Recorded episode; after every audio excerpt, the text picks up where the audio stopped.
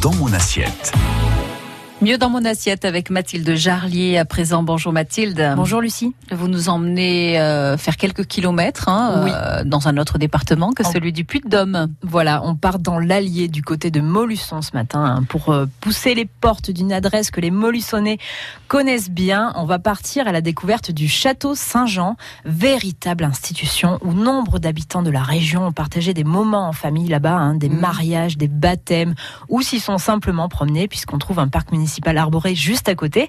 C'est un lieu absolument magique qui a rouvert ses portes récemment après plus de 10 ans de fermeture et sa rénovation est absolument bluffante. Alors le, cadre euh, est sympa, a l'air sympa dans ce que vous dites, mais c'est un, un lieu qui a un restaurant, non pas un restaurant d'ailleurs, mais deux restaurants. Oui, deux restaurants. Tout a été entièrement rénové hein, dans un esprit clairement contemporain avec une déco dans l'air du temps avec des emboulettes Dyson, euh, une cuisine ouverte sur la salle pour la partie brasserie.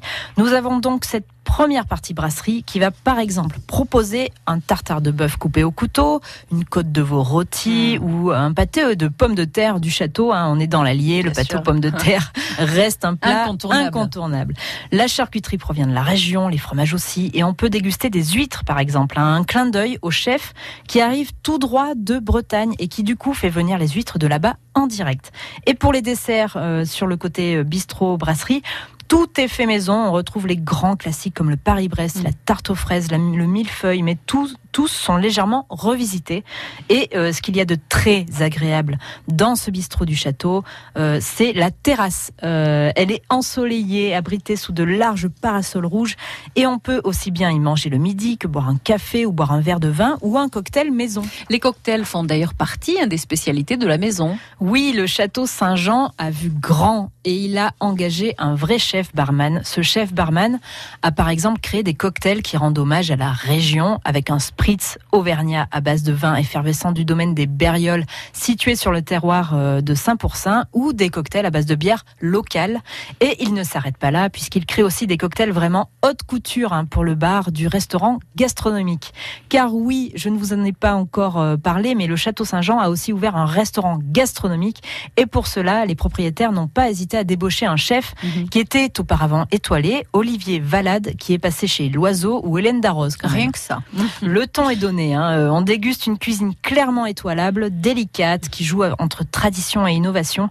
Actuellement, à la carte, on trouve par exemple des asperges vertes combinées à du maquereau charbonné, du quinoa soufflé, de la poutargue et de l'ail noir de Billon, ou encore un dos de pigeon avec un effiloché de cuisse confite mêlé à des saveurs de cacao, de sarrasin et de céleri rave.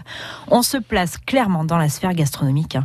Et ce restaurant se tient dans, dans un lieu particulier puisque l'on peut manger dans l'ancienne chapelle Mmh. du château, un château dont les bases sont datées quand même du XIIe siècle et qui aurait été construit par les Templiers, rien que ça. Ah oui, quand même. C'est un projet pharaonique. hein. Oui, clairement, hein, il aura fallu quand même deux ans et demi de travaux pour réussir à redonner vie à ce château, avec la création donc d'un bistrot, d'un restaurant gastro, de 14 chambres et d'un spa avec piscine intérieure. Rien que ça, c'est pharaonique et l'ambition est claire, redonner tout son éclat à ce château adoré par les Molussonnais. Pour ceux qui ne connaissent pas encore, c'est clairement une escapade à programmer. Ah, c'est sûr, c'est à découvrir absolument ce château Saint-Jean. Merci Une beaucoup Mathilde. pépite. Oui, une petite pépite dans notre région. Exact. Merci Mathilde.